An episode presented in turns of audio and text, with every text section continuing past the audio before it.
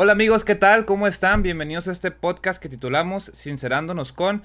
En esta ocasión tenemos un invitado, el cual es youtuber, comediante, productor, locutor, músico, escritor y supervisor de pizca de manzana en Washington.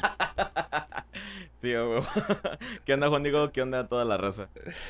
Hace de todo. Muchos de ustedes tal vez ya lo conocen, sus canales de comedia, que se diversificó muy bien. De hecho, tiene un canal de unboxing, un podcast también. Ah, me olvidó decir, es podcaster. Tiene su página de Facebook y su canal de YouTube donde hace videos sobre una mezcla entre música y comedia, ¿no? Ándale un poquito. eh, esa es como que la temática principal, la comedia en la música. Pero pues de repente nos derivamos así a hacer lo que nos dé la gana. Bien, como hemos introducido siempre en los podcasts de este canal, lo que hacemos aquí es una conversación que tratamos que sea una conversación sincera, que se note que los que hablamos, que hablamos aquí somos como en realidad somos en la vida real, que no tenemos una máscara puesta para tratar de de quedar bien o tratar de de que las personas crean que somos dicho personaje. Por ejemplo, cuando hablábamos con Leo, él, él nos decía, él habla muy calmado, entonces cuando él dice que tiene el personaje de, Leo Gallegos, habla con un poco más de energía. Entonces aquí, eh, como lo hicimos con Leo, con Jorge, con el Maga, es hablar sinceros, como somos realmente. Yo también, a veces cuando estoy grabando, hago con más energía y ahora pues es como realmente yo tengo las conversaciones con mis amigos. Aquí con J. César va a ser un poco peculiar porque pues él cuando hace la comedia actúa a diferentes personajes, entonces como que ahora vamos a ver un poco más de J. César siendo J. César. No, sí, yo supongo que también tengo mi lado calmado y fíjate que ese es un conflicto que la gente no entiende porque yo mantengo la esencia de YouTube de que es YouTube, de que es tú, de que tú lo haces, de que esto es... Yo quiero que se vea como que tú también puedes hacer mi video y obviamente sí, ¿no? Porque puedo meterle un buen de producción, pero eso ya no es YouTube, este, para mí, para mi parecer. Entonces cuando tú mantienes esa esencia, la gente mantiene la idea de que tú eres un compa, de que eres un amigo, de que eres alguien que, que está cercano a ellos, ¿no? Porque se Mm. sienten pues como que estamos Sí, todos man. en el mismo plano, ¿no? Entonces se les olvida que son personajes los que estoy poniendo en el video, de que no soy exactamente yo, de que ni tan siquiera es a veces mi opinión por completo lo que está ahí adentro. Ah, porque, bueno, como te había platicado, hasta tengo a alguien que me hace guiones. Entonces, cuando el guion es gracioso, yo lo grabo. No me importa que, que este, exactamente esté ahí. Como... Y entonces llega la raza y, eh, ¿cómo puedes decir eso? Y que, ¿qué onda contigo? Que estás mal y que quién sabe qué. Yo así de... Es, es un video, carnal, es actuado. O sea, no, no soy yo el, el que está diciendo eso. Es como si te enojaras con este Anthony Hopkins por haber matado a tantas personas, ¿no? O sea, por ser Hannibal Lecter. o que vayas y le digas al. Capitán América que nos salve de, de algunos terroristas o algo así. Que le digas a, ¿cómo se llama? Eh, Bueno, al chavo ese que interpreta al Capitán América, ¿no? Así de, no, no se puede, carnal. O sea, yo nada más estoy actuando, no, no es nada de... eso y otra que luego conozco gente en vida real y que me invitan a tomar o algo así. Y que esperan que yo sea gracioso todo el tiempo y que ande una tras otra así chiste o algo así.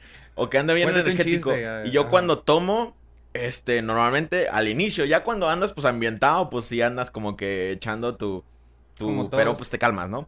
Y este... Pero yo al inicio pues nada más estoy como con mi chelita así y, y más si estamos tomando artesanal pues hasta más este payaso ahí de... No, esta cosa tiene notas de chocolate y avellana y... Y la nota del alcohol se queda ahí. es- y no se esperan como que eso de mí. Por lo mismo de que recuerdan pues, o conocen al personaje así de que. eh, también luego mensajes directos, ¿no? Así de que empiezan a decirme groserías y todo así. eh, ¿Cómo quieres que te conteste a eso? si me estás hablando así. Pero sí, por- es, es difícil, en mi caso, sí separar como que al personaje de lo que en realidad yo soy. Porque la persona, la mayoría de la gente piensa que yo soy como es J. César TV. Pero igual, de igual manera, también tienes como un una cercanía con el personaje J. César, porque cuando hablamos ayer, por ejemplo, siempre, los que no saben, antes de grabar un podcast con un invitado, me gusta platicar con ellos días antes, una hora, dos horitas, para también, pues, ver cómo, cómo va la dinámica de la plática, porque a veces pues no, no es como que J. César y yo estemos platicando todo el tiempo, o cualquier invitado estemos todo el tiempo, pues cada quien vivimos en diferentes ciudades, es difícil también tener comunicación. A mí me gusta hablar con las personas antes de realizar algo. Como en cualquier proyecto, ¿no? Hablar y ver qué onda y conocerte. También cuando hablamos ayer, cuando hablé con J. César ayer, igual también la manera en que él se expresa y ser divertido no es tan tampoco tan alejado a su personaje creo que es más como una extensión a lo que hace él, a lo que es él. Es efectivamente, este, pues creo que así es en general con los actores también, ¿no? Cuando te dan un personaje, este, te dicen, mira, este es lo que es, este es un vato gordo, glotón, que hace así, así, pero el actor lo toma y le mete un poquito de él ahí adentro, y pues igual con J. César obviamente tiene cositas de mí, o sea, manerismos, a, a veces como que mi forma de expresarme, Igualmente en, lo, en los guiones que me dan, este, yo así de, ah, es que yo no lo diría así, yo lo diría de esta forma. Ah, y ya le meto ahí una que otra palabra o diferentes cositas que a mí me gustan o típicas del canal. Entonces, yo creo que con esa introducción podemos ver ya estar un poco más familiarizados con J. César. Y vamos a empezar a tocar los puntos que me gustaría hablar con él. Porque cuando yo hablé con él ayer, me sorprendió muchísimas cosas, o sea, porque había muchas cosas que yo no sabía de él y que me gustaría que él contara de todo lo que ha hecho, que en tan poquito tiempo, yo le preguntaba, oye, pues ¿cuántos años tienes con todo lo que has hecho? Y me dijo que 25, es la misma edad que yo.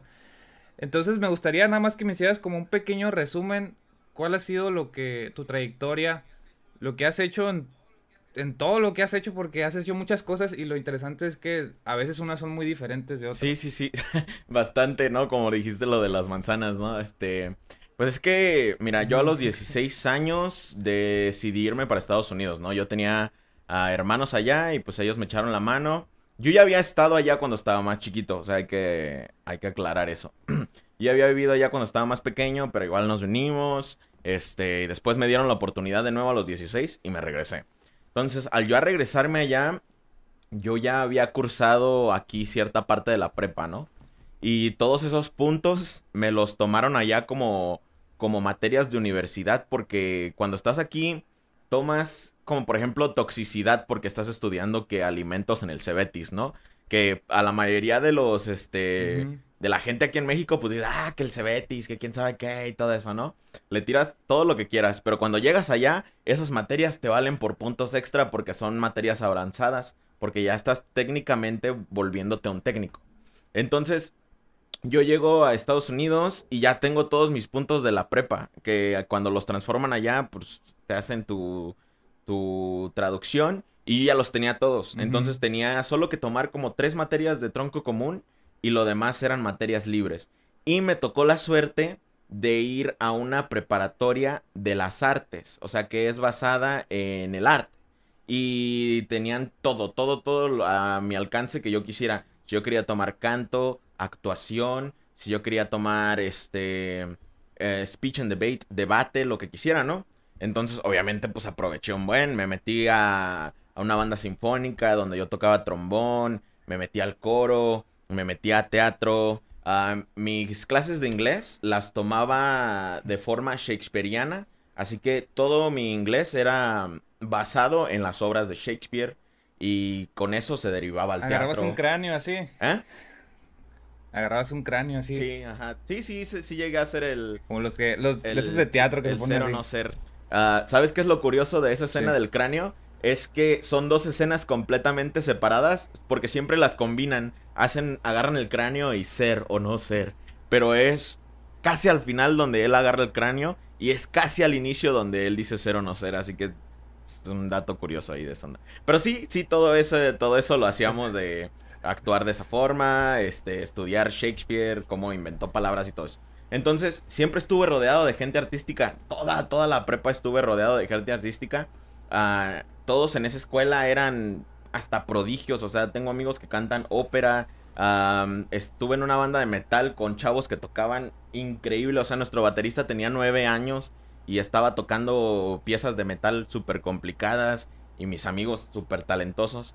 Siempre he estado rodeado de esa onda y eso me nutrió mucho. Y fíjate que al inicio yo era guitarrista, yo no le hacía que tanto a la cantada ni nada, nada más yo quería desarrollarme y como guitarrista, pero luego conocí a mis amigos que eran los guitarristas de mi banda y me desanimó un buen. Ellos no ocupaban guitarrista y menos a uno de mi nivel, así que me metieron de vocal.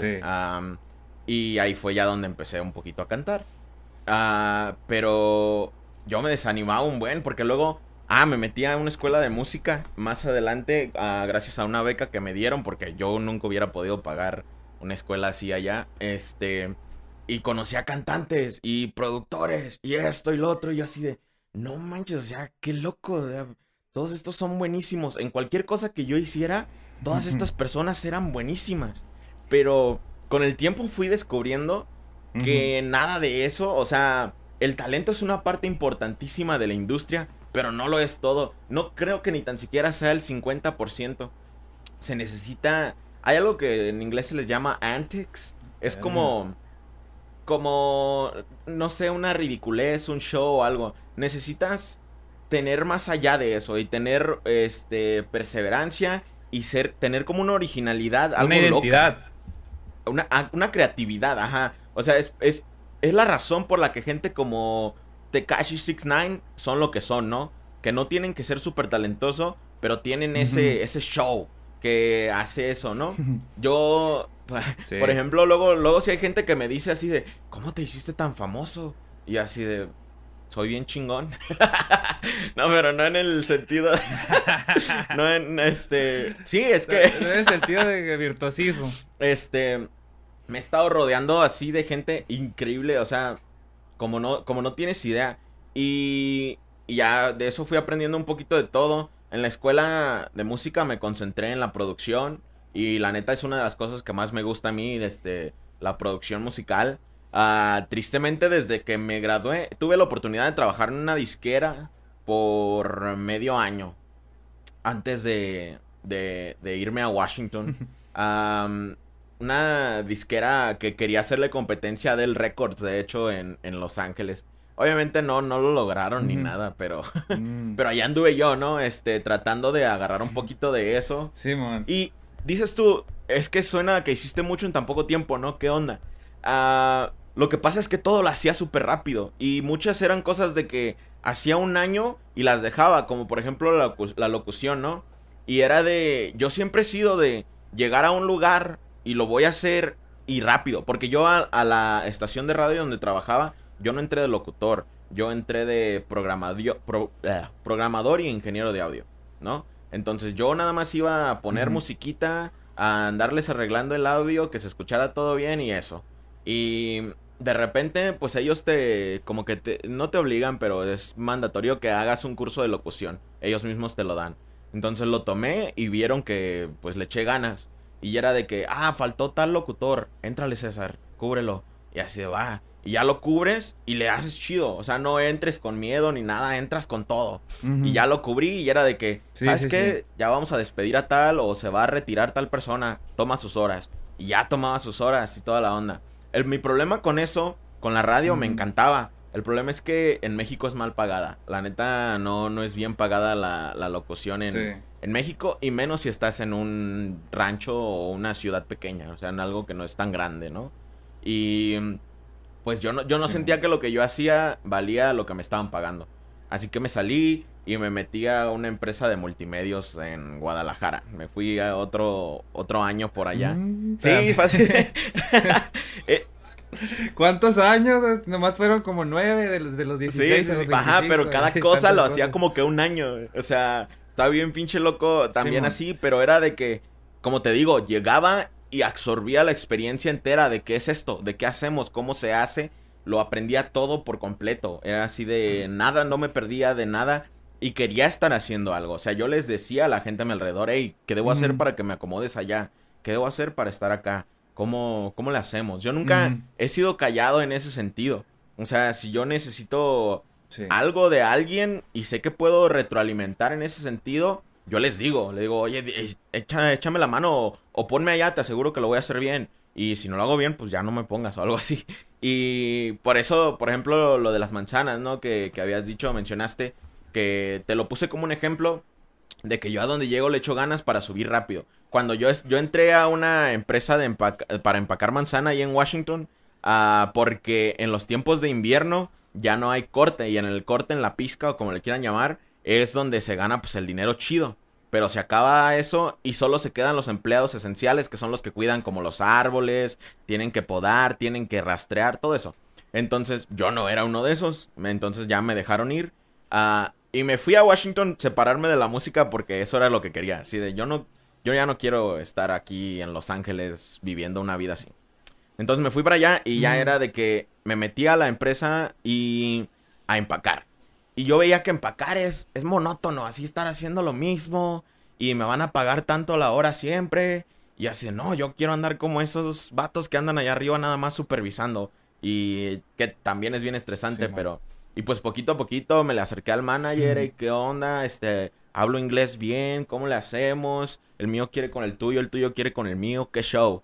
Y ya este, pues, para la, a la próxima. Y no nada más al manager, ¿no? Cuando, y ah, pero él me veía que yo andaba empacando al mil y que si algo pasaba mal, yo era de los primeros que corría a ayudar. Y luego cuando llegó el dueño me lo presentó y así. Y ya cuando ocupaban a alguien, tráiganse a César. Y en caliente. Y así, creo que así le debes hacer en todo. Y por eso creo que es como, como voy llegando poco a poco a lo, a, la comodidad. Porque eso es lo que me gusta a mí, estar cómodo. Y pues, chingón ahorita aquí en YouTube, la neta yo me siento bien cómodo. O sea, gano aceptable, no, no, no me va mal. Este, para, y menos para los lugares donde vivo. Michoacán es baratísimo para vivir. Y, la comida. y pues la neta hago algo que me gusta, la comida está deliciosa. Oh, imagínate, ha sido pues demasiadas cosas en poquitos años, ya lo dijimos. Algo que noto que de, de hecho ahorita mismo lo noto lo mismo en lo que tú cuentas. Llegas a un lugar y como activas el chip de ah, hacer esto, enfocarme, en hacerlo rápido, en entender, en ver que qué puedo aprender, qué puedo aportar, qué puedo hacer, o sea, para crecer, en donde te pones, o sea, te vas, por ejemplo, a, ah, voy a irme a barrer la plaza. Ah, pues voy a ir a ver, me voy a poner a barrer bien chingón la plaza, o voy a ir a hacer esta cosa. Como que le haces enfoque de, ah, lo voy a hacer bien chingón. Por ejemplo, ahorita, que cuando empezamos a grabar, pues empezamos, primero abrimos la conversación aquí, la videollamada, y pues José César hablaba normal, así. Pero cuando ya empezamos a grabar, como que activó más el chip de, ah, bueno, voy a enfocarme en, hablar, en decirla, en ponerme a grabar esto de manera seria, de manera correcta. Y como que activaste ese chip. Sí, sí, sí. De como cuando haces todo lo demás. Sí, creo que es exactamente como debe ser, este... Hay tiempos para cada cosa, ¿no? O sea, sí me, me dijiste antes de la grabación, ¿no? Hey, ¿qué onda? ¿Tienes sueño? Y yo así de no, pues aquí ando tranqui, ¿no? O sea, no, no es como que todo el tiempo ande siempre así, ¿no? Diciendo chistes o pensando cosas y en caliente y manos arriba y toda la onda. no, es como que en el momento. También luego, cuando vamos a grabar, cuando estamos grabando, mi camarógrafo ah, suele dormirse muy tarde, tiene insomnio, entonces se despierta muy tarde, ¿no? E, y luego se despierta así como que, y los dos somos igual en ese sentido. Se despierta como que de malas y ahí anda, y acomodando las luces y la cámara y todo. Y de repente, y grabando. Y ya los dos tenemos que despertarnos al tiro y ya, ¿qué, show? toda la onda. Los dos somos igual, ahí andamos como que... Eh, a, las, a las 12, una de la tarde andamos así súper apagados, pero de repente se prende el botón rojo y a grabar, no, no hay otra. No sé si tú has notado, has escuchado sobre algo que se llama multipotencialidad. Lo acabo de descubrir hace poco en YouTube. ¿Nunca has escuchado sobre eso? Multipotencialidad. No, no, he escuchado sobre eso. Es como, es el tipo de persona que le gusta hacer muchas cosas. Por ejemplo, es seguro que has escuchado o eres bueno para si eres bueno para todo, eres un bueno para nada. Ah, o haces un poquito de todo, eres un bueno para nada. Sí, sí, no. O, tiene, o tienes que tener como una sola cosa para toda tu vida que tienes que hacer. Por ejemplo, yo me considero, pues no puedo decir que soy bueno en muchas cosas, pero sí me considero que hago muchas cosas. Por ejemplo, pues eh, toco la guitarra, hago videos para YouTube, hago pues esto, lo de la podcast, no sé si lo hago bien o mal. Hago muchas cosas. Aparte de eso, también estoy aprendiendo sobre cámaras, cinematografía, luces. O sea, como que yo no me quedo en una sola cosa o, llega un momento en que cuando hago una cosa que quiero que la como toda y aprendo, como que me aburre. No quiere decir que, que la deje, pero como que me quiero pasar a otra cosa. Y no sé si contigo aplique algo así parecido, porque mucha gente dice que solo tienes que hacer una cosa para toda tu vida. Tienes que hacer una sola cosa y ya. Pero yo contigo noto que pues todo lo que has hecho puede ser algo parecido incluso. No sé tú cómo lo ves. Este, sí, concuerdo con, con... No concuerdo exactamente con el dicho. Es que hay un dicho en inglés que dice como... como... se, dice en inglés, Jack of all trades, master of none. Es como que haces de todo, eres maestro de nada. Pero eso no significa que no puedas ser bueno en todo lo que haces. Obviamente no vas a ser maestro, porque por ejemplo, Carlos Ulises, ¿no? Él le ha dedicado un buen de tiempo a la guitarra y por eso es maestro en esa madre. Y eso sí tiene que ver mucho. Exacto. Ajá. Pero, por ejemplo, él no anda que queriendo tocar charcheta, que queriendo tocar trombón, que queriendo tocar tuba y todo eso. Si las agarrara, creo que sería aceptable en ellos. Ah, o en la mayoría de las cuerdas de instrumento. Pero no sería un maestro. En cambio ya tiene como que en lo que él es muy bueno. Y creo que tú también, si consideras todas las cosas que haces, vas a encontrar que hay una en la que eres muy bueno. Y puede ser aprendiendo. Aunque a pesar de todo eso, puede ser aprendiendo y en lo demás eres, por así decir, la, mucha de la gente piensa, tiene una connotación de esta palabra negativa, mediocre, ¿no?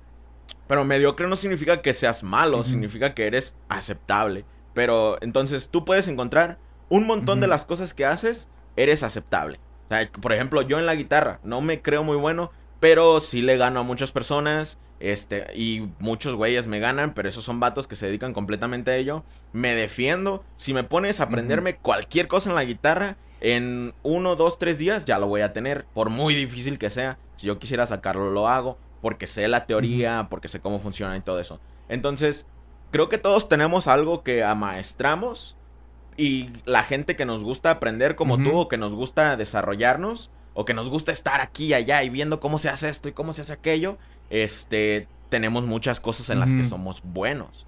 Porque para ser bueno, nos, honestamente, con dedicación, para ser bueno en algo, no se necesita tanto tiempo. Para ser un maestro sí, ¿no? Como la teoría de las 10.000 horas y toda esa onda. Ah, pero yo, pues yo considero que sí me gusta aprender un montón de cosas porque igual que tú, uh, hubo un tiempo que quise agarrar, compré mi cámara, ¿no? Y dije, no, pues quiero, ¿cómo puedo tomar una foto buena? ¿Qué chingados es un RAW? Este, ¿qué onda? ¿Cómo funciona todo esto? Y. Pero lo aprendo nada más como para saber. Y igual, este. No lo voy a ocupar. La cámara tiene como año y medio que no la saco de su bolsa. De hecho, la saqué ayer nada más para decirte de cuál era. y. ¿Cuál así de. Pues, ¿Qué onda? Pero la guitarra sí la agarro a menudo. Ahorita, por ejemplo, quiero aprender a cantar mejor. Porque en el sentido de que quiero entregarles mejor producto a. A pesar de que mi canal principalmente es comedia no es la, mayor temática musical. Quiero entregar un mejor producto. Porque imagínate si este güey está cantando puras tonterías, pero está cantando bien chingón. Así, eso le agrega todo otro nivel. Entonces, ahorita lo que me estoy dedicando más es como que a mi voz. Para poder afinarme más un poquito y toda esa onda. Ah, y así me la llevo. De repente, por ejemplo, hace como seis meses estaba dándole bien duro al bajo. Que quería ser mejor bajista. Que el bajo para mí es mi instrumento favorito. De, a pesar de que toco más guitarra y todo eso, el bajo es mi, mi, instrumento favorito. Que me encanta practicar, me encanta consumirlo, me encanta andando creando basslines y toda esa onda.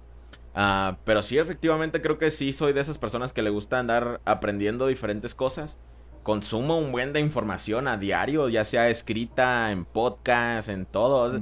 Ahorita me acabo de echar todo un podcast sobre la Coca-Cola, te puedo decir desde cuándo se creó hasta porque es tan buena, porque así, así de... El de guerras de negocios. Y toda esa onda y pues es algo constante que a mí me gusta también, honestamente, o sea, ya como dice tu podcast, sincerándonos con, tiene que ver con pedos mentales míos. Tengo como patologías de depresión y toda esa onda. Entonces, para ignorarlas, tengo que estar haciendo y pensando en otras cosas.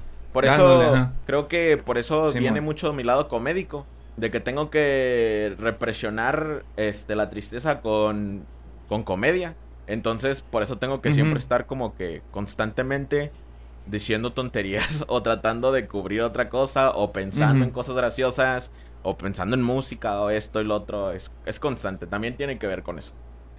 Sí, las personas, hay unas que se prefieren ir a hacer su maestría en algo y hay otras que tratamos de hacer un chingo de cosas. Porque como que lo que realmente nos gusta no es lo que estamos haciendo en ese momento, sino ese proceso de aprender de no sé nada, estoy bien, güey, a, a luego ya ser mejor. Como que como que esa es nuestra, nuestra adicción. Eso es como que yo veo. Sí, Porque yo también, por ejemplo, yo nunca había jugado videojuegos. O sea, yo no jugaba videojuegos desde, desde que estaba en la secundaria, sí. Y nunca jugué un FPS. Y ahorita que, mm, que tengo mi computadora que armé, unos amigos me invitaron a jugar Call of Duty. Empecé y malísimo, malísimo, malísimo. Ahorita todavía soy malo, pero todos los días, o sea, busco una forma de Ah, ¿cómo voy a ser mejor? Me busco en internet. ¿Cómo aprender a apuntar? Y me voy a un simulador para aprender a apuntar y estoy jugando. O sea, quería mejorar y juego todos los días porque me, me clavé en eso. Y nunca, nunca había sido yo un, un gamer, algo así, o una persona que le gustara mucho, sino como que lo vi, ah, soy bien malo, pero quiero aprender, quiero, quiero, pues, ser bueno, ser mejor en eso. Y a lo mejor va a llegar un momento en que diga, ah, ya me gustó hasta el nivel que estoy, quiero, como que ya llegué a ese punto de aprender lo que necesito en agilidad mental, tal vez, en, coordinación, entonces me voy a ir a otra cosa. Como que a veces eso también puede ser nuestro, nuestros, nuestras fallas en que como no nos especializamos en algo, también no podemos ser súper exitosos en, en, una sola cosa. Pero creo que eso también ya hace en el que si aprendemos una habilidad en algo, o sea, lo, podemos aplicar en otra cosa y a la vez en la otra cosa que vamos aprendiendo. Vamos a aprender todavía más rápido de lo normal porque ya tenemos la otra habilidad que adquirimos haciendo lo otro. Efectivamente. ¿Tú lo has visto que, te ha pasado con eso en algo que, has, que, que desarrollas?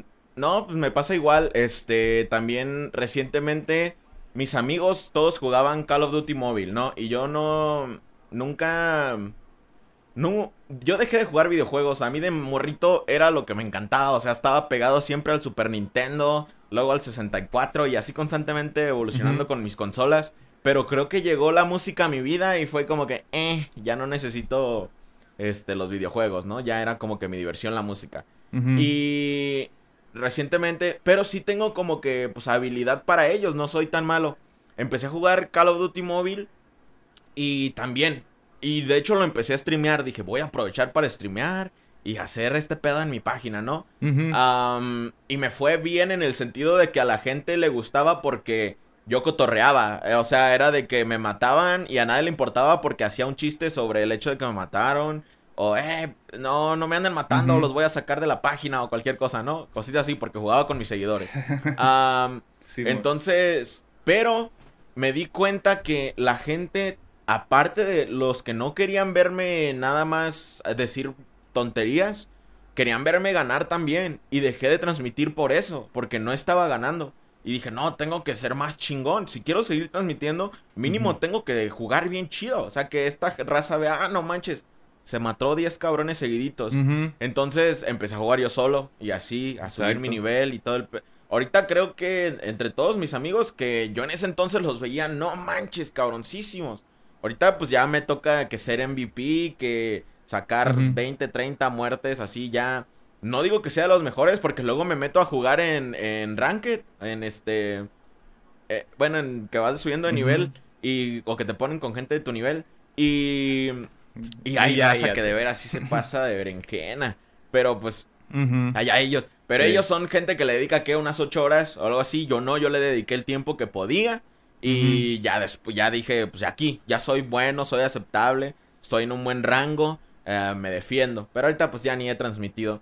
Pero sí, efectivamente, lo que quieres es llegar a un punto donde, donde te puedas defender de algo que, que tomaste. Porque si ya empezaste y ya le dedicaste unas cuantas horas, como para qué te detienes. O sea, nada más, si te quieres detener ya cuando seas bueno, mínimo que valga la pena. Que digas, ya este, puedo tocar tal canción. Ya llegué a tal nivel. Ya soy tan bueno como esto que la gente es, que haya, haya, o como se diga, personas debajo de ti que te vean y digan, no, pues sí, es bueno. Pero aunque no sé, aunque haya personas muy arriba de ti que digan, no, pues todavía te falta. Porque eso, eso siempre va a pasar. Pero mínimo que valga la pena que empezaste ese hobby. Que digas, nah, pues me la rifé en algún momento, ¿no? Oh. Pues creo que en eso concordamos. De hecho, este podcast yo tenía aquí unos puntos donde íbamos a hablar un poco de otras cosas que ahorita vamos a entrar. Pero me, me gustó mucho cómo se desarrolló este tema de de todo lo que hacías y lo que te interesaba de aprender y llegar y estar así, que mejor quise desarrollar eso sobre ese tema que estaba leyendo ayer y que yo mismo me identifiqué y dije, ah, está interesante esto, mejor vamos a desarrollarlo un poquito aquí con J. César porque creo que en esas cosas somos un poco similares en, en el sentido de que queremos aprender esto, aprender esto otro y no, y no, no en una forma de que queremos hacerlo nada más por hacerlo y ya, sino que nos gusta como que agarrarlo y, machetearle hasta ser hasta cierto punto aceptables en esa habilidad y pasarnos a otra. Sí, sí, este. Aunque sí tenemos más predisposiciones en hacer ciertas cosas que más nos apasionan, que más nos gustan. Sí, sí, efectivamente. Ah, te lo pongo de ejemplo de teatro. De hecho, creo que muchas de mis costumbres vienen de los años que pasé en, en teatro. Ah, mi meta era, yo quería estar en un musical. O sea, yo quería llegar a, estar en un musical, en una producción grande. Y ahí anduve, que primero en, en actuaciones así pequeñas, que me dieran un papel X. ya luego a, una, a un play así completo. Y poco a poco, hasta que audicioné para un musical, pues como siempre tienes que tirarle a las estrellas, ¿no? Yo me aventé por uno de los personajes principales, no me lo dieron. Pero debido a, mi, pues, como presencia cómica, me dieron a un personaje cómico del, de la, del musical. Y la neta me agradó. O sea, lo, tomé por completo y lo hice un personaje cómico mío. Y me encantó. O sea, la experiencia de, estar en un musical es súper cabroncísimo. No solo tienes que actuar, tienes que cantar, tienes que bailar, tienes que convivir con toda esta gente días, horas completos se vuelve tu familia mientras la producción, mientras ensayan y luego la producción y todo eso. Y luego hasta recoger, te toca recoger a ti porque no, no dejan nada más a la gente que recoja sola, tienes que ayudar. convives por completo con toda esta gente y es este... La gente de teatro es interesantísima, o sea, todos estos actores grandes que ves, muchos de ellos empezaron estudiando teatro y eran unos nerds, eh, morritos X en, en sus en sus ah, obras. Y son raritos, la neta son gente bien rarita, pero muy buen pedo de la que aprendes mucho. Y es y ahí es como como ahorita lo que lo que mencionaste de que tienes que activar la pastilla, ¿no?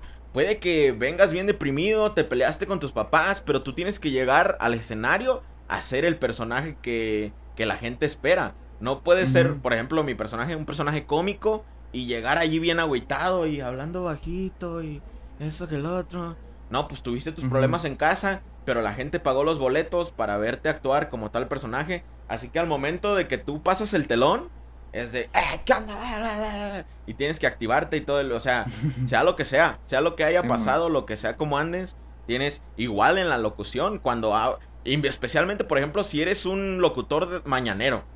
No, esa gente tiene que estar al puro tiro. No puedes llegar y que, ¿Qué onda? Buenos días, gente. Estamos aquí, estás escuchando 95.7. Ah, el día está soleado. Solo música romántica. No, tienes que llegar y. Buenos días, raza, ¿cómo estamos? 97.8, lo que trae la mejor música de la mañana, bla, bla, bla, bla, bla, bla, bla. Tómala. Y ahí la pones, ¿no? Y así de. La gente tiene. Porque es la mañana, no manches, la gente quiere activarse. Y eso es una habilidad grandísima que creo que le agradezco mucho al teatro por haberme desarrollado. De poder cambiar un switch así de la nada, así de que necesito un café, odio la vida, me cagan todos. ¡Pum! Buenos días a todos, estamos aquí transmitiendo en vivo desde quién sabe qué pedo. Y así de, eh, no manches, o sea, eso es una habilidad grandísima en el mundo. De todo, porque en, en, tu vida, o sea, si ocupas llegar a una audición de trabajo, ¿tú crees que van a querer dártela porque andas todo deprimido? No, ellos van a querer que andes al pinche tiro porque así te van a querer ver trabajar. Entonces, imagínate, te está yendo de la chingada en tu vida llegas con esa actitud, te, no te dan el trabajo todavía peor y te va a ir más de la chingada. O sea, no tienes que aprender a cambiar esas actitudes. Y, ahora sí que no sé si soy feo o qué, deprimirte en tu cuarto, pero tú tienes que seguir tu vida y tratar de mejorarla. Y una actitud pues Sacando la canción de ayuda. ayúdame, ayúdame. Si andas deprimido, ponte el cumbión de ayúdame de J. César TV en camino a donde tienes que cambiar tu actitud y vas a llegar al 100. Disponible en plataformas digitales. Todas las plataformas digitales. Sí, es este, eso es, una habilidad grandísima eso de, de cambiar esa actitud, de, de tener un switch de prendido y apagado en ti. obviamente, pues cuando buscar ayuda, eso es importantísimo. De, si sí estás deprimido. Pero no, no siempre tiene que ser depresión. Puede ser nada más que te desvelaste, así como, como te dije ayer, ¿no? Puede ser nada más que te desvelaste o que te fuiste de parranda, andas adolorido, X cosa, andas de gruñón nada más odiando al mundo. Pero pues cuando llega la hora de la hora, al tiro. O sea, eso es importantísimo. Muy bien, con eso me gustaría cerrar este tema de todas las cosas que tú haces. Y me gustaría tocar un tema porque se me hace muy interesante porque lo he visto en tus podcasts, en el podcast, en el Unbolsing Podcast, cómo has hablado sobre toda la, pues tus experiencias y de manera muy sin filtro. Sí, sí, sí. Por eso me gustaría, como tenemos la misma edad tú y yo, creo que también hemos vivido esa transición que había antes del humor a cómo, a cómo está ahorita la sociedad, que le llaman la sociedad de cristal. ¿Cómo has visto tú que cambia, que ha cambiado la manera de hacer comedia y, eh, y, las cosas que dan risa y que las personas ahora se ofenden mucho más fácil con las cosas, especialmente en internet? ¿Y cómo tú como, perdón, cómo tú siendo comediante, haciendo también comedia en internet, estás en esa línea delgada entre algo que es gracioso y algo que va a ofender a la mayoría de la gente o a un cierto sector. Ah, mira, este, creo que aquí ya podemos entrar al, ahora como decía, algo de lo que sí sé mucho. para mí no hay ningún problema. Creo que la gente, la mayoría de los comediantes tienen una conciencia de la sociedad muy despierta. Sabemos qué está sucediendo y qué puedes tocar y qué no. El trabajo de un comediante en general, y no digo que yo pues, sea la mera verga ni nada, pero mínimo estoy consciente de esto, es... Aquí está la línea, digamos, aquí está una línea que te, que te dice la sociedad, no la puedes pasar. Y tu trabajo es pasarla poquito, apenas cruzarla, suficiente para que sea incómodo y de risa. Es todo. Eso es tu trabajo. Y ya, puedes, puedes hacer comedia sin cruzarla, pero si te pones ahí, eres un pinche comediante bien chingón. Y ese es tu trabajo como comediante. Por motivos de cómo funciona el mundo, esa línea se va moviendo en diferentes lugares. Y tú como comediante tienes que ponerte al tiro para irte moviendo con ella. Porque si te la pasas muy para allá, pues te va a ir mal. Y aunque no lo creas y que dicen que, ah, que la generación de cristal y que todo eso, a los comediantes no los cancelan tan a menudo como tú crees. Y cuando los cancelan, son cancelaciones ridículas y desaparecen al poco tiempo. O sea, porque los comediantes saben qué es lo que hacen. Si llegan a cancelar comediantes, es porque andan haciendo otras cosas que no son comedia. Por su comedia normalmente no. Ese tipo de cosas. Y si llega a pasar pero por su comedia es raro. Y te pongo el ejemplo de, de, Platanito.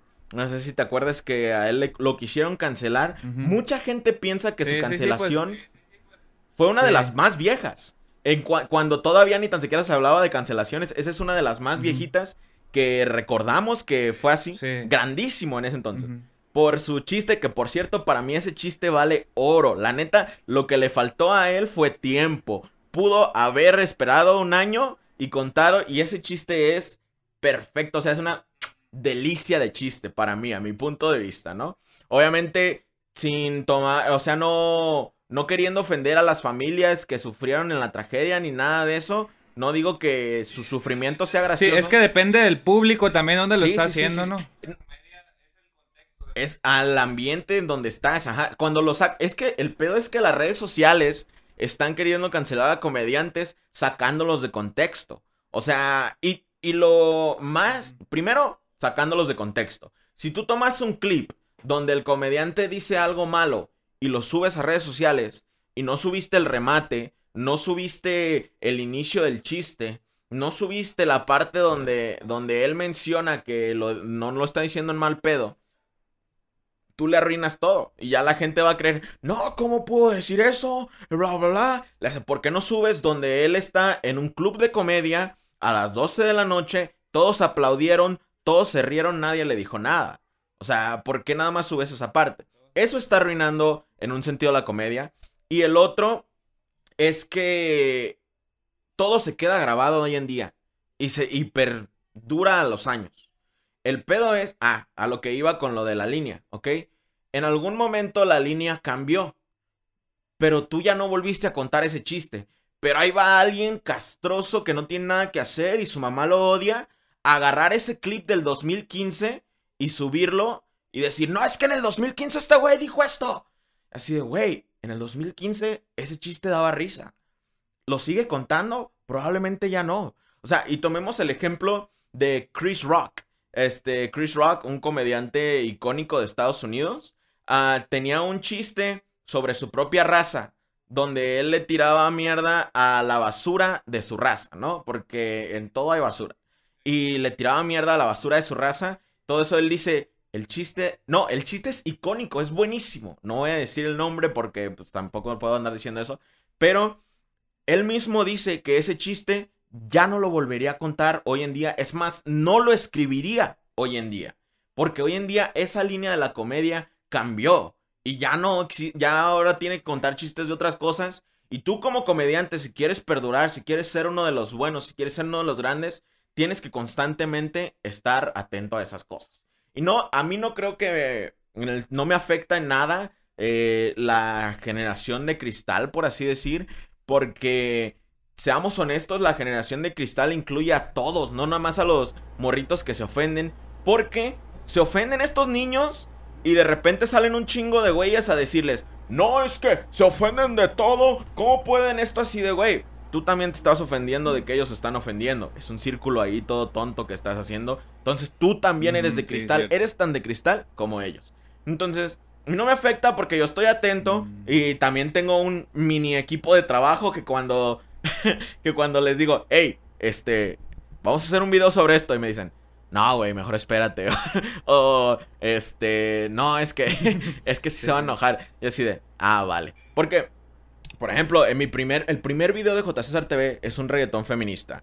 Es este, una, una burla hacia los vatos que ahí andan. Ajá. Ah, entonces, ese en su entonces, de hecho, hasta me lo tiraron. Pero nunca nadie se ofendió. Ah, solo un. Pero fue culpa de un vato que lo compartió en un grupo de morras feministas y les tiró. Entonces me, lo reportaron a mí. Es, que se saca del, del contexto que está hecho. Antes, como no había internet y tú hacías un chiste, un acto en un club, no salía de ese club. O sea, si lo llegaban a grabar, pues era alguien que se lo enseñaba a su amigo, no alguien que lo subía a internet, donde el público es totalmente diferente, se encuentra totalmente diferente el contexto.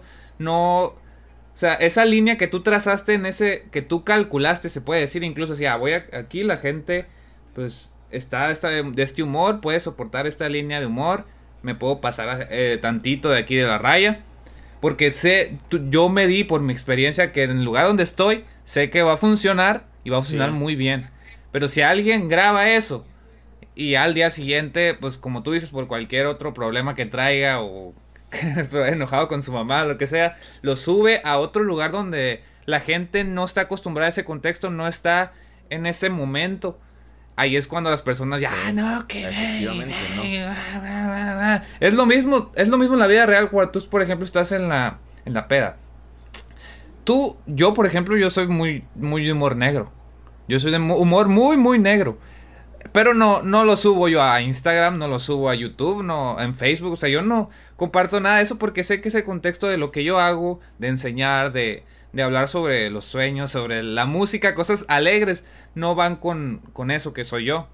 Entonces, pero yo en la, peda, en, la, en estar con mis amigos, en los mandamos memes, hacemos un humor muy, muy negro. Porque, pues es lo que nos da risa a nosotros en ese contexto. Por eso, si alguien llegara a sacar de contexto yo que le envío un meme a mi, a mi amigo, ah, o un video de esos así con un humor bien, bien oscuro, a decir, ah, no, que Juan Diego le ve, mira, que se burla de esto y esto, y es un misógino, es un. Es un. o ese tipo de. que es un discriminador, algo así. Creo que ese es el problema de lo que ha traído el Internet. Esa arma de doble filo, de difusión, pero a la vez una. Una, una sacadura, no sé si se diga así, una sacadura de contexto muy grande en, en, en las cosas. Por eso en la comedia ha tenido que evolucionar de una manera bien cabrona en, en todos los sentidos con los medios, porque es. Eh, para mí es de las profesiones más difíciles, la comedia. Porque, como tú dices, tienes que, aparte de cambiar el chip, de tener. De estar. Tienes que poner esa energía, aparte tienes que saber qué decir, saber qué no decir, y aparte de eso, en ese rango pequeñito, ser gracioso. O sea, para mí, yo respeto mucho la comedia porque es algo dificilísimo de hacer. Yo no, mm, no es algo que yo intentaría hacer porque no, no me veo, pero lo respeto muchísimo, lo respeto igual que, que una persona que hace, que un, un músico virtuosísimo que, tiene, que estudió en Viena, pianista y hace... Así lo veo yo también con la comedia. Es un arte muy difícil y un arte muy que en ese sentido, como dices tú, este, tu comedia es muy diferente o tu, tu humor es muy negro, ¿no? Mi humor es muy absurdo. En la, realidad, en verdad, lo que me da risa a mí es, se basa mucho en el absurdismo, o sea, completamente. pero no puedo escribir así porque a la gente no le da risa. Y a mí sí me da un buen de risa todo, cuando algo es súper... te voy a poner un ejemplo. Ah, hubo un meme Hubo un meme que se que no sé si te acuerdas, es como una viñeta de cómic de un niño que le está diciendo papá y su papá está trabajando, ¿no? Y no le pone atención y le dice, "Ahora no, hijo." Y en otra, "Papá" con un balón y le dice, "Ahora no, hijo." Y así, y hasta que el niño se vuelve drogadicto así y el papá le dice, "Este, hijo." Y papá le dice, "Ahora no, papá." ¿No? Es una viñeta así clásica de como tratando de hacerte reflexionar. Y lo tomaron y lo hicieron así con con Loquendo y al final el papá le dice, hijo, y cambian al último plano y es una vaca bailando una canción de Montés de Durango. No mames. O sea, la primera vez que vi esa mamada me cagué de la risísima, ¿no? Y trato de hacer eso en mi canal de vez en cuando. Ah, pero lo hago para mí, no lo hago por, porque ahí llega mucha gente así de, oye, me encantan tus videos, pero este no me dio risa. Y así de, ah, bueno. no lo hice para ti. Así como que este fue para mí. Pero muchos así de que, pues la gente quiere ver comedia típica de que cachetadas, de que esto. Sí lo meto, lo meto de vez en cuando cuando quiero ganar un millón de visitas. Eso lo hago, pero... pero la mayoría del tiempo, pero la mayoría del tiempo trato de meter una combinación o algo así. A veces sí tenemos, pues tengo que comer, ¿no? O sea, obviamente, y tengo un equipo de trabajo que también no quiero que al rato ya anden dejándome o algo así. Entonces, sí tengo que meter cositas así. Raramente hago cositas como yo quiero. De hecho, este año, antes de que pasara todo esto de la pandemia, yo iba a empezar a hacer stand-up en diferentes lugares. Ese era mi plan para este año. Quería meter mi stand-up que llevo planeando ya un buen de tiempo. Que de hecho, pero yo tenía mis dudas. Al micro. Ah, me encontré con, con Leo Gallegos en Guadalajara. Y le dije, güey, ¿cómo está la onda del stand-up aquí en México? Sí, Leo hacía stand-up. ¿Eh? ¿Tú? ¿O él? Ah, sí. Ajá. No, él. Entonces yo le pregunté, ¿cómo está la onda del stand-up aquí en México? Porque en Estados Unidos hay mucho comediante de humor negro. Uh, este, que sí cuentan chistes muy cabrones. Pero uh, a pesar de que sí se les ataca y todo eso, pues sí hay como que más forma de defenderse allá en la sociedad, de cuidarte y todo eso. Aquí no, aquí vas a valer berenjena. Eh, cuentas un chiste o algo así. Y pues, pues entonces yo le dije, hey, güey, ¿cómo está esa onda? Le, le, hace, ¿por qué? Le digo, mira, es que traigo chistes así, así, así. Y quiero empezar a, a, contarlos en diferentes lugares, ¿no? Como JCR TV, combinándolo con mi show musical. Y lo cual ya medio hice y la neta me funcionó en el Con Comics de Morelia. Pero entonces le hace, a ver, cuéntame un chiste.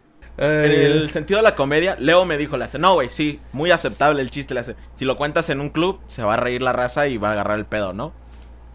Pero no puedo ir a una iglesia, no puedo ir a una iglesia y contar esa madre. O sea, o sea, es el ejemplo de que no se puede sacar de contexto nada. Porque, por ejemplo, ahí ya me graba alguien, lo sube a un grupo religioso. Miren lo que dijo este chavito. Se llama J. César TV. Amo a cancelarlo, ¿no? Así de. Por, o sea, sí, porque ustedes se van a enojar de que yo diga eso de los padres, pero también hay muchas pruebas de que todo lo que dije es verdad, ¿no? o sea, todo ese pedo. Pero yo lo dije dentro de un sentido comédico. Y todos los que estaban ahí sentados sabían que yo estaba contando chistes. No que no estaba diciendo verdades, nada así. Yo estaba contando chistes. Que me tomé el tiempo de ver cómo iba a ser gracioso, haciendo las pausas correctas, creciéndolo hasta que fuera el punto del clímax y después dejándolo ir. Y eso es importantísimo en la comedia, que la gente deje de hacer esas cosas de sacar las cosas de contexto. Y, y, que, y que nos demos cuenta que ahorita algo que a ti te da risa, en 10 años va a ofender a alguien. Así que antes de juzgar a alguien de hace 10 años, toma en cuenta eso porque te va a tocar a ti también. Por tu culpa. Eh, es lo que yo trato de también de entender y se me dificulta un poco también. Ay, ¿por qué se ofenden por esto? Yo también me, digo a veces eso, pero también tengo que tener esa sensibilidad de decir, ah, por cierta razón, porque se está fuera de contexto, ellos no están acostumbrados a ese humor que a mí sí me da risa. También tienes que respetar a, la generación que pues nosotros también somos, ¿no? Que es que se ofende fácilmente, pero sí es que cada quien tiene sus problemas y sus su background de de cosas que no le dan risa por ciertas situaciones que tal vez pasaron. Ah, pues ha sido una plática muy interesante con J. César. De hecho, nos hemos extendido mucho más. Vamos a llegar casi a la hora aquí de grabación con él. Porque con nosotros decíamos 40 minutos. Pero creo que aquí hubo una, una buena sinergia de ideas y también chocamos en algunas cosas que tú me hiciste ver tal vez o yo te hice ver tal vez y hace que nos abramos la mente y es importante también platicar así de forma abierta para poder entender ciertos contextos de la otra persona. Muchas veces no los conocemos. Entonces, mmm, ¿qué más? ¿Qué más? Ay, ya se me olvidó que era lo que iba a decir. Amigos, no se vayan. Quisiera que César nos dijera lo que él quisiera dirigir al público sobre ser sincero, sobre ser tú y cómo puede ayudarte eso a, desarrollarte tanto en tu vida de trabajo como en tu vida diaria. Mira, uh, qué chido que tocaras este, este tema porque supongo que esto ya es más la temática de tu canal. Uh, yo personalmente, y quizá no se note y quizá la gente no lo piense sobre mí, aunque ya ha habido varias personas que me dicen que sí. Yo soy una persona muy espiritual, fuera de la cámara, fuera de todo en mi vida. y honestamente, ser sincero uh, es importantísimo. Te puedo decir que yo la mayoría de mi vida fue, fui muy mentiroso. Para lograr muchas de mis metas tuve que ser mentiroso. Y honestamente, en muchos sentidos lo disfrutaba. Yo, yo disfrutaba poder, pero llegó un momento en que te vuelves tan mitómano que se te olvida por completo qué es verdad. ¿Qué, qué te inventaste? ¿Qué, qué de, de, todo lo que te inventaste, cuál es verdad? ¿Qué, qué, no manches, o sea, yo tengo recuerdos en mi mente que pienso que fueron planteados por mis mentiras hasta que un amigo me dice, no, güey, sí lo hicimos, sí, sí pasó. Yo, Ajá, yo estaba ahí también contigo, sí pasó. Y así de, ah, ok. Pero debido a que yo no fui una persona sincera, tengo que andarme cuestionando esas cosas. Pasó algo bien cabrón en mi vida hace como año y medio. Ah, que me hizo ver que no vale la pena, no vale la pena ser falso ni mentiroso en ningún sentido.